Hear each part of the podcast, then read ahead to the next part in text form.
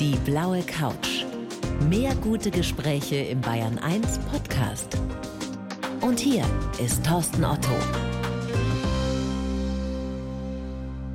Christina, ich freue mich sehr. Herzlich willkommen auf der blauen Couch. Sehr gerne, bin sehr gerne hier. Es ist schön, dich mal wiederzusehen. Absolut. Es ist lange her. Mensch, du warst ja Kollegin hier im Funkhaus, du warst in der Politikredaktion lange Genau. Zeit tätig und dann warst du auf einmal weg. Und das nächste, was ich dann gehört, gelesen habe, ist, dass du auf die Kanaren ausgewandert bist, nach El Hierro. Und ich habe mir gedacht, wow, die macht das, wovon viele träumen. Wie mutig bist du? Ja, ich glaube schon ganz schön mutig. Und manchmal ist es auch ganz gut, am Anfang nicht zu wissen, was einem dann noch alles widerfahren wird. Es ist ja nicht so, dass du weg bist, dass du aus der Welt bist. Du bist ja weiterhin auch Kollegin, berichtest ja auch für den BR, zum Teil noch von den Kanaren, bist aber ansonsten als Coachin tätig dort auf El Hierro und natürlich auch online. Und du bist vor allem Biobäuerin. Genau. Kann man das so sagen? Kann man so sagen, ja. Was heißt das genau? Was treibst du da? Biobäuerin heißt, dass ich ein ganz wildes Stück Land gekauft habe. Da war kaum was drauf und habe das dann in einen Paradiesgarten, in eine Oase quasi verwandelt. Und ich habe dir mal hier mitgebracht heute eine riesen Maracuja. Die wachsen inzwischen bei mir. Wow, das ist echt ein Riesenteil. Und die baust du selbst an. Die baue ich selbst an, ja.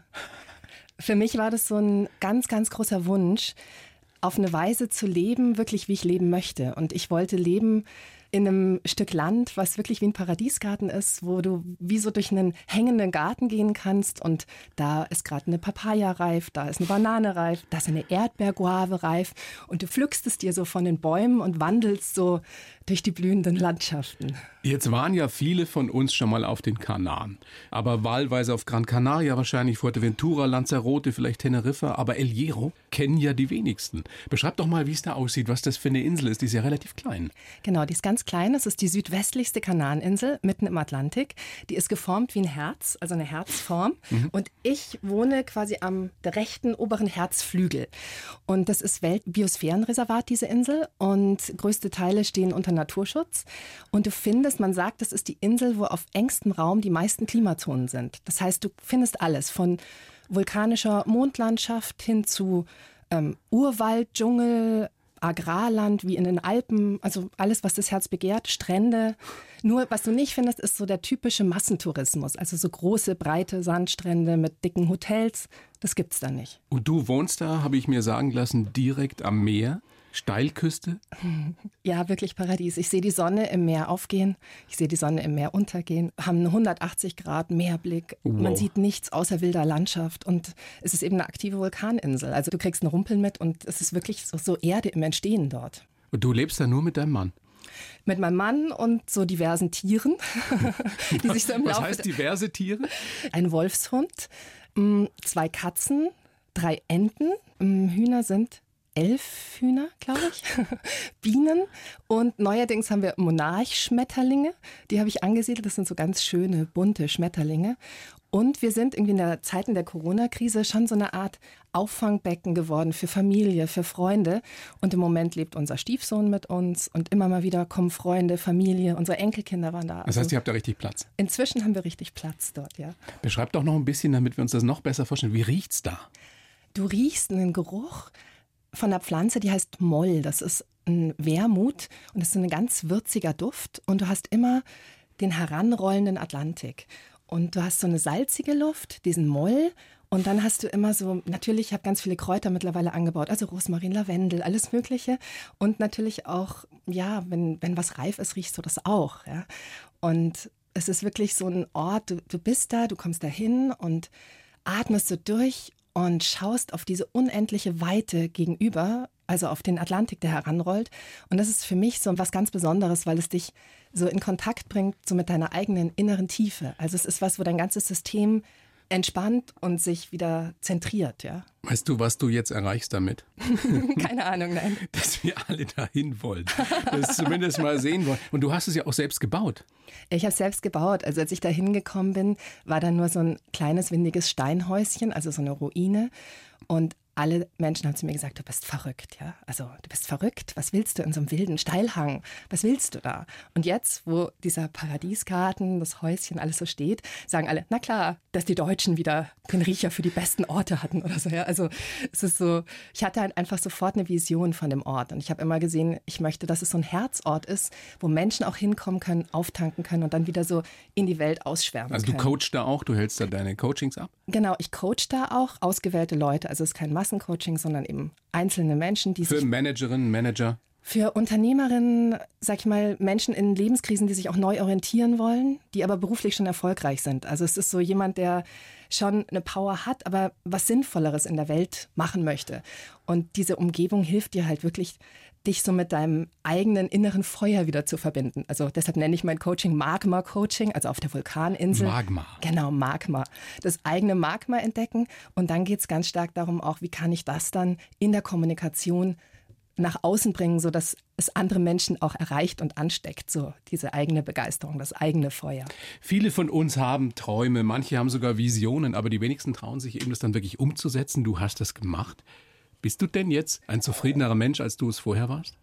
Ja, ich bin zufriedener, absolut.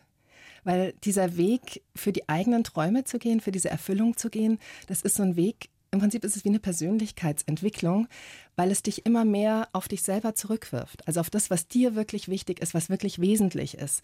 Und oft rennt man ja, sag ich mal, so Träumen nach, dass man denkt, man muss noch was tun, um dann irgendwann eines Tages was zu erreichen. Ja, und dann oder noch was, erfolgreicher werden, Genau. noch mehr Geld. Genau, noch den Titel, noch den Job. Und wenn ich erstmal das bin, dann kann ich vielleicht was machen. Und ich habe einfach beschlossen, es umzudrehen und erst wirklich diese Lebensqualität zu haben und aus der heraus dann zu schauen, was möchte ich denn noch kreieren. Und klar, ich bin durch viele Krisen durchgegangen. Ein sag- langer Weg, Ja, wie ein das langer mit Weg. Visionen so ist, mit Träumen. Absolut.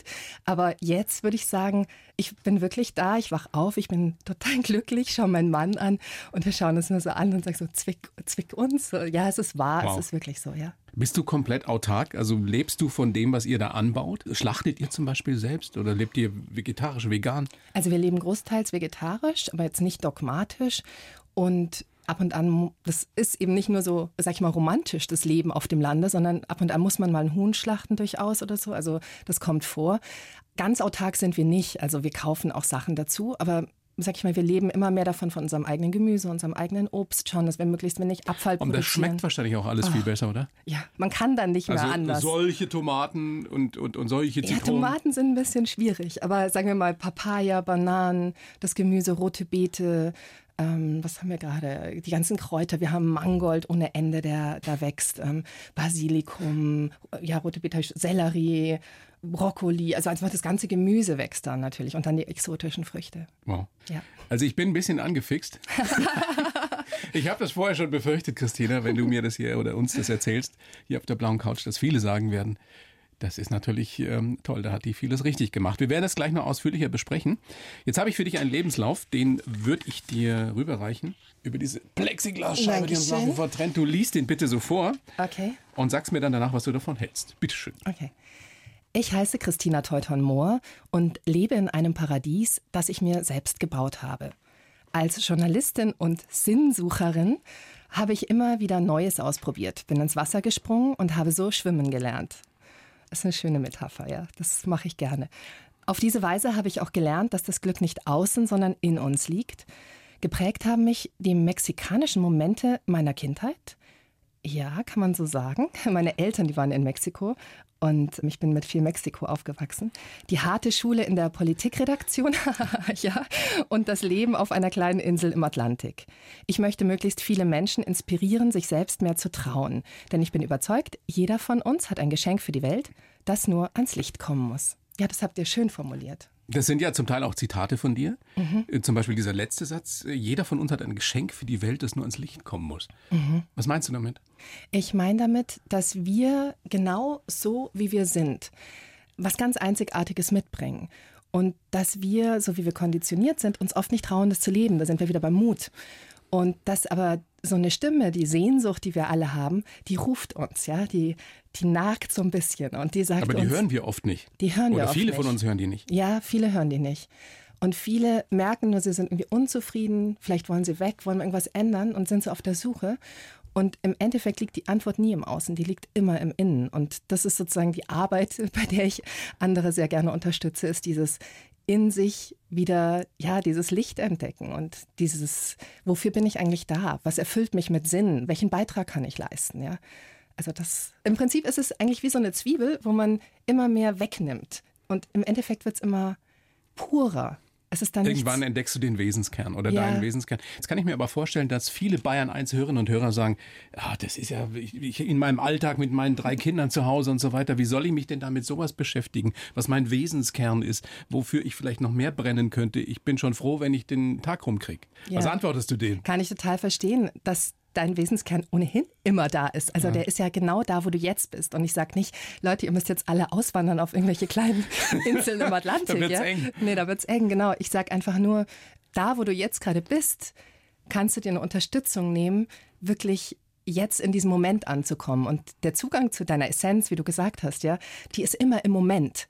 Und natürlich hilft so eine Auszeit, eine kurze Auszeit, eine Neuorientierung auf der Insel, die hilft sehr dabei, mit dieser Essenz in Kontakt zu kommen. Aber im Endeffekt gibt es ganz, ganz viele Schlüssel, kleine Zugänge, die immer im aktuellen Moment sind. Einen anderen gibt es nicht. Jetzt wollen wir noch mal gucken, wie du so geworden bist, Christina, wie du heute bist. Und geboren bist du in Saarbrücken, ne? Ja. 29. März 75. Mhm.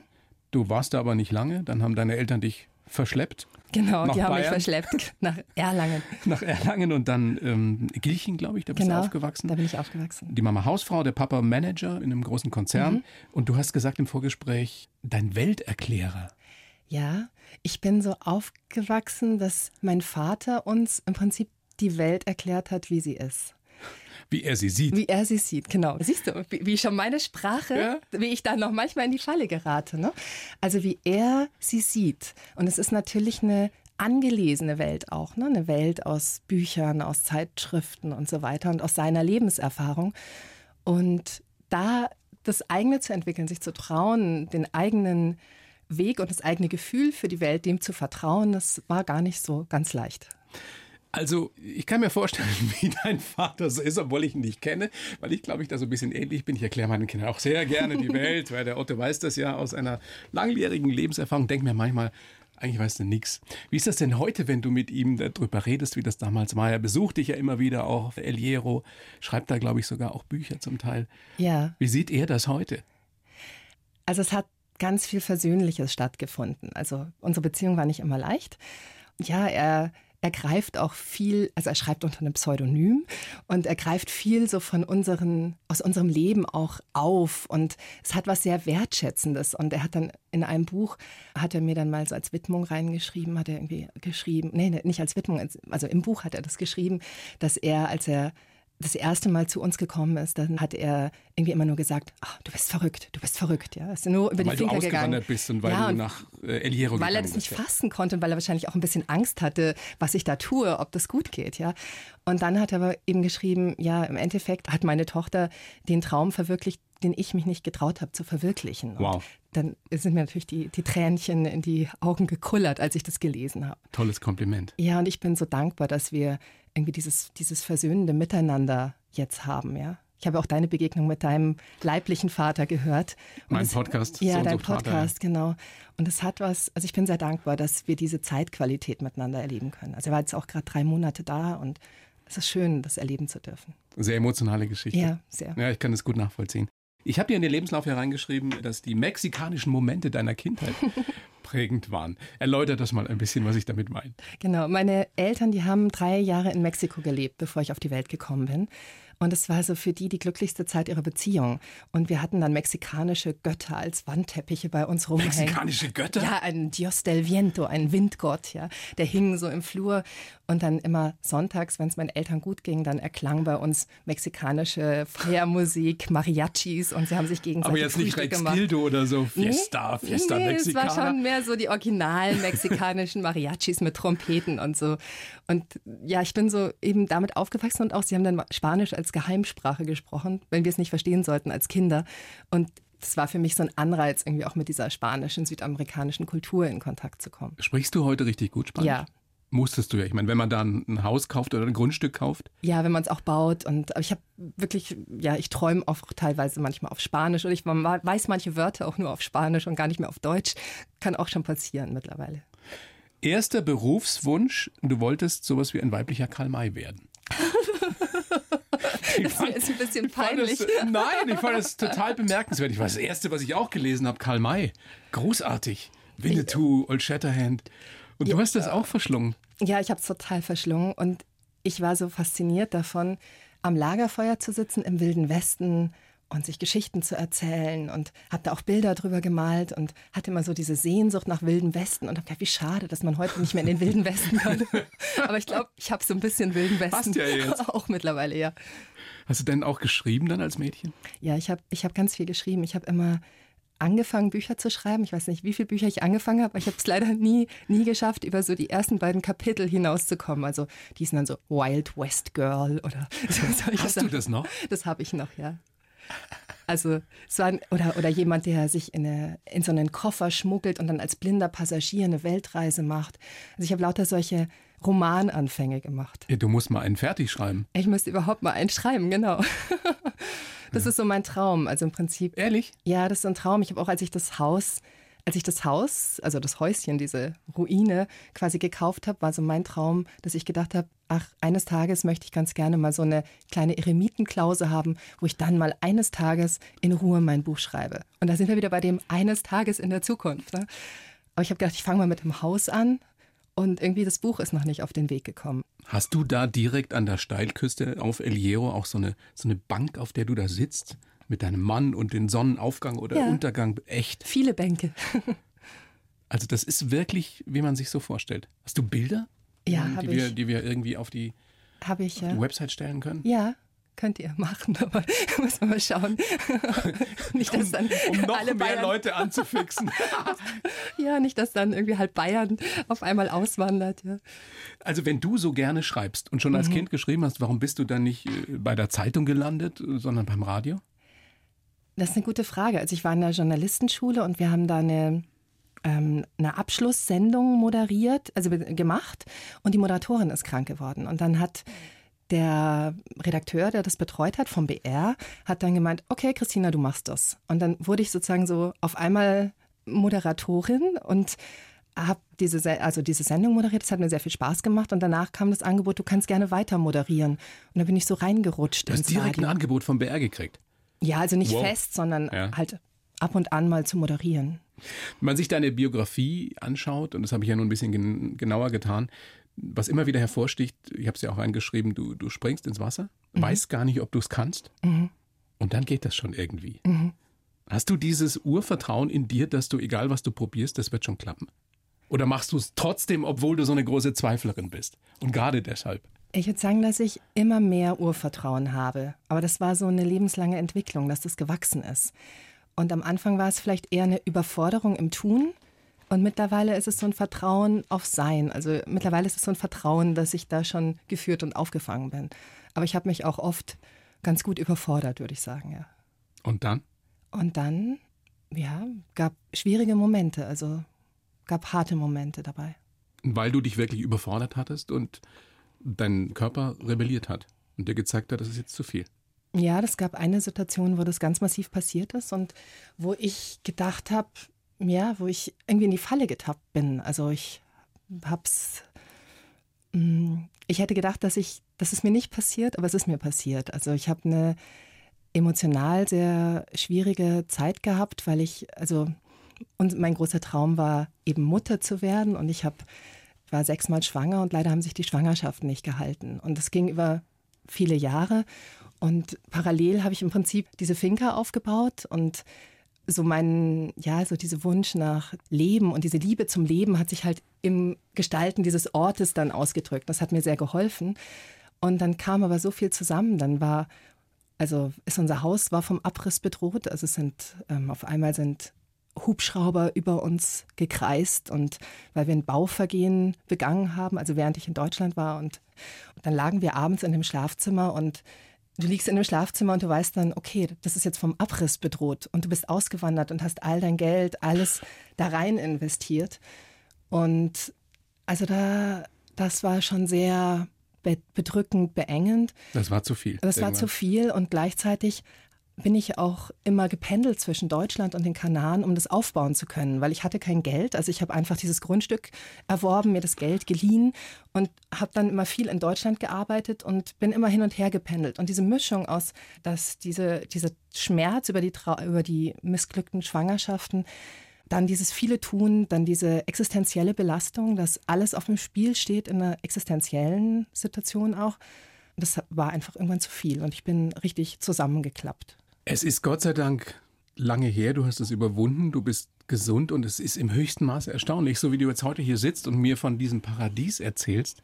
Wenn dir das damals jemand gesagt hätte, dass du in drei Jahren hier so sitzen wirst und sagen wirst, du bist glücklich. Ja, du kannst ja nicht in die Zukunft gucken, aber das Geschenk in dieser dunklen Zeit war eben, dass ich im Prinzip, wir haben ja über diesen Wesenskern und über die Essenz gesprochen mhm. und das war auch das Geschenk dieser dunklen Zeit, dass ich nochmal auf einer Spirale, also ich sage das ganz gern, dass man sich seine Themen immer nochmal auf einer anderen Ebene anschauen darf und ich bin nochmal so tiefer auch mit ganz alten Sachen in Verbindung gekommen. Aber trotzdem, was du erlebt hast, kann sich ja keiner wünschen. Nee, wünschen nicht. Aber es war halt mein Weg.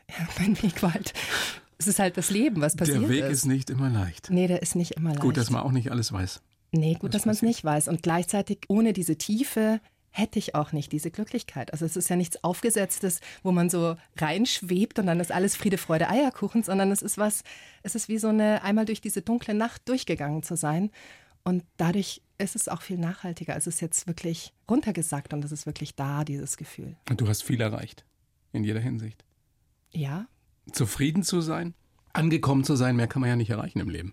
Ich weiß und nicht. das dann auch noch anderen Menschen weiterzugeben Das durch dein das. Coaching. Es ist sehr, sehr schön und du bist in diesem, sag ich mal, diesem Paradies und dann kommt eben so aus mir heraus, so wie ich ticke, kommt eben dieser wirklich dieser Wunsch, das, was ich habe, das, was ich weiß, auch anderen zur Verfügung zu stellen.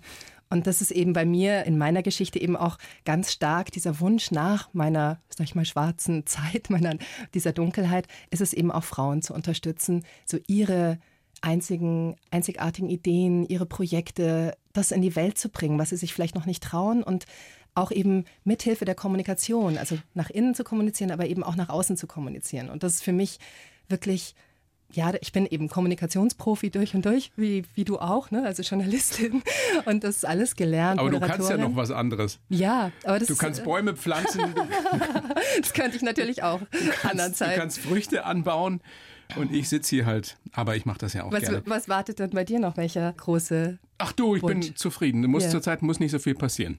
Ist auch viel gut. in letzter Zeit. Ja. Aber ich meine, bei dir hätte es ja auch ganz anders kommen können. Du warst ja nun eine renommierte Journalistin hier beim BR, du preisgekrönt, es lief richtig gut. Wann hast du denn für dich erkannt, trotzdem, das kann es alles nicht sein? Oder noch nicht sein? Das habe ich erkannt in einem Moment, wo ich, mein Traum war immer, Korrespondentin zu werden. Und ich habe dann, als ich in der Politikredaktion angefangen war, habe ich quasi Korrespondentenvertretung gemacht und habe dann eben mitbekommen, was es eigentlich ganz konkret heißt, diese Arbeit. Und es ist sehr viel, dass du am Computer sitzt, im Studio sitzt und, sag ich mal, Informationsbruchstücke wieder neu aneinander reißt und unter einem ganz hohen Zeitdruck. Und es war, mir hat einfach was gefehlt. Also mir hat genau, ich habe diese Sehnsucht gehört, diesen Wunsch in mir eben auf eine andere Weise zu leben. Also als Journalistin habe ich immer versucht, eine Art von Journalismus zu machen, der über tolle Projekte berichtet, über ja, wie, wie Menschen einen Unterschied machen, Menschen was Gutes tun. Und ich habe mal, ja, eines Tages habe ich mal Rupert Neudeck interviewt, den Begründer der Grünhelme, der einfach selber zum Aktivist geworden ist. Und ich habe da ist einfach sehr viel in Resonanz gegangen, dass ich gemerkt habe, ich möchte nicht nur drüber reden, ich möchte nicht selber nur was machen. Informationen recyceln. Unterschied Ich machen. möchte, ich möchte wirklich, genau, ich möchte wirklich was tun und auch verkörpern und wirklich auf die Erde bringen. Aber hast du dann durch Zufall dieses Grundstück da auf der Kanareninsel auf El Hierro entdeckt und in dem Moment gewusst, das wird mein Platz sein für die Zukunft? Mir wurde mal in einer, da war ich auch in einer Krise, also die Krisen sind oft sehr große Schlüsselmomente. Da habe ich mich vom, war ich gerade in der Trennung von meinem ersten Mann, da war ich im Urlaub auf dieser Insel und da wurde mir das Grundstück angeboten. Und ich habe eben damals gedacht, wow, das wäre toll, so Aber wieso leben. wurde dir das Grundstück angeboten? Sahst du aus wie die reiche Frau aus Good Old Germany, die, die irgendwie jetzt hier mal ein Grundstück kaufen kann? Nee, das Grundstück wurde mir angeboten, weil ich einen Inselmusiker kennengelernt habe und gleichzeitig Flüchtlinge ankamen auf der Insel und ich als Journalistin über diese Flüchtlinge berichtet habe. Und der Musiker hat mich dahin gefahren und der hatte zufällig ein Grundstück und der hat mir dann dieses Grundstück noch gezeigt, nachdem ich eben mit den Flüchtlingen gesprochen habe. Und ja, es war damals für mich nicht erschwinglich. Weißt du, wie diese Geschichte klingt? Hm? Wie aus so einer Rosamunde Pilcher-Verfilmung. Das ist echt, äh, mein Leben hat ein paar Musiker kennen, der zeigt mir sein Grundstück. also man könnte wirklich einen Film machen. Das habe ich mir schon bei der Vorbereitung gedacht. Irgendwie, wir haben ein langes Vorgespräch geführt und es kamen irgendwie einige so Geschichten dabei. Aber stimmt es? Es stimmt, ist so. Also es ist nicht ausgedacht. Ich glaube dir ja. das. Stimmt es, dass du dann dieses Grundstück auch per Handschlag gekauft hast? Ja, ich habe aber erst später, also ich bin erst zurück in Brière, habe brav meine Arbeit gemacht und aber es hat halt immer in mir so die Stimme gefragt, was wäre denn, wenn du es doch tun würdest und wenn du nicht wartest bis irgendwann, sondern du machst es einfach jetzt. Und dann bin ich eben hingefahren, habe eine Sendung gemacht über diese Insel, die so Öko-Insel ist und habe aber eigentlich, eigentlich auch schauen wollen, ob das Grundstück noch da ist. Und es war noch da und es war billiger geworden und dann habe ich, weil mein Mann ist Surfer und auf El Hierro kann man nicht gut surfen und ich wusste, mein Mann will da nicht hin. Und dann habe ich gedacht, okay, ich mache das jetzt einfach so für mich, für meine Freude und habe dann meinen, meinen Mann angerufen und habe dann gesagt, du Schatz, ich glaube, ich habe da ein Grundstück gekauft. Wie hat dein Mann reagiert? Er hat gelacht und ähm, ja, er hatte, ich glaube, er hatte damit schon irgendwie gerechnet. Und ich habe ihn aber rausgelassen. Ich habe gesagt, ich mache es einfach für mich. Ich will keine Verpflichtung an dich. Wir müssen auch nicht hingehen, gar nichts. Also ich brauche das einfach so für mich. Wir müssen nicht hingehen? nee. Hauptsache, es ist da. Hauptsache, ich habe das mal so für mich. Ich brauchte das so für meine eigene Beruhigung. Und dann ist er, weil er das erste Mal mitgekommen ist, ist ihm wirklich so der Kiefer runtergeklappt. Nochmal Steilküste. Ja. Was hast du gesagt? 180 Grad Meerblick. Ja, dann haben wir so wilde Vögel, Garten. so wilde Vögel, die da in Lavahöhlen leben. Die machen dann immer wie so Mickey-Mäuse, singen die in der Nacht. Das ist ganz lustig. So. So, so Vögel, die sind vom, auch vom Aussterben bedroht. Die nisten da. Ist, man sieht Wale übrigens im Bitte? Meer. Ja, klar. Also es ist wirklich schön.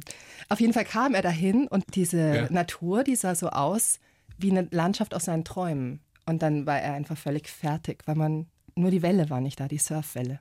Wie macht er das jetzt? Also ihr lebt doch jetzt dort, oder? Ja, also es war ein Prozess dann daraus, dass was Gemeinsames draus geworden ist. Also dass er wirklich mit eingestiegen ist, dass er, dass es wirklich ein gemeinsames Projekt geworden ist, weil ich einfach so vorangeprescht bin, ja. Und, und er hat mittlerweile äh, ja so das Freitauchen für sich entdeckt, das Apnoe-Tauchen. Oh. Und das kann man da machen. Und das kann man da wundervoll machen, weil die Insel, dadurch, dass sie eben so ein Weltbiosphärenreservat ist, hat ja auch eine spektakuläre Unterwasserlandschaft. Und kurz nachdem ich das Grundstück gekauft habe, ist ein Vulkan ausgebrochen auf der Insel. Hast du das mitgekriegt? Habe ich mitbekommen, ja. Und dieser Vulkanausbruch, der hat dafür gesorgt, dass unter Wasser mehr Plankton ist, im Wasser ist und, mehr, sag ich mal, mehr Lebensvielfalt sich eben auch im, im Wasser entstanden ist. Und das ist ein wunder, wunderschöner Tauchplatz dort. Und er hat jetzt eine- seine Tauchschule und coacht auch Manager, sag ich mal, die lernen wollen, wie sie über das Atmen auch sich in sich selber mehr fokussieren können, konzentrieren können, zur Stille und zur Ruhe kommen können. Das Problem an der ganzen Sache ist, dass du jetzt hier sitzt, dass ihr euch nicht mehr retten werdet können vor Besuchern dort. Da Das bin Gute ich mir ja- fast sicher. Ja, ich weiß auch Alle nicht. werden jetzt irgendwie schauen, dass sie nach El Hierro kommen. Guck, wo ist das Grundstück von der Christina? ist schwer zu finden. Ja, es ist schwer zu finden. Also es finden Also so klein ist es dann doch wieder nicht dort.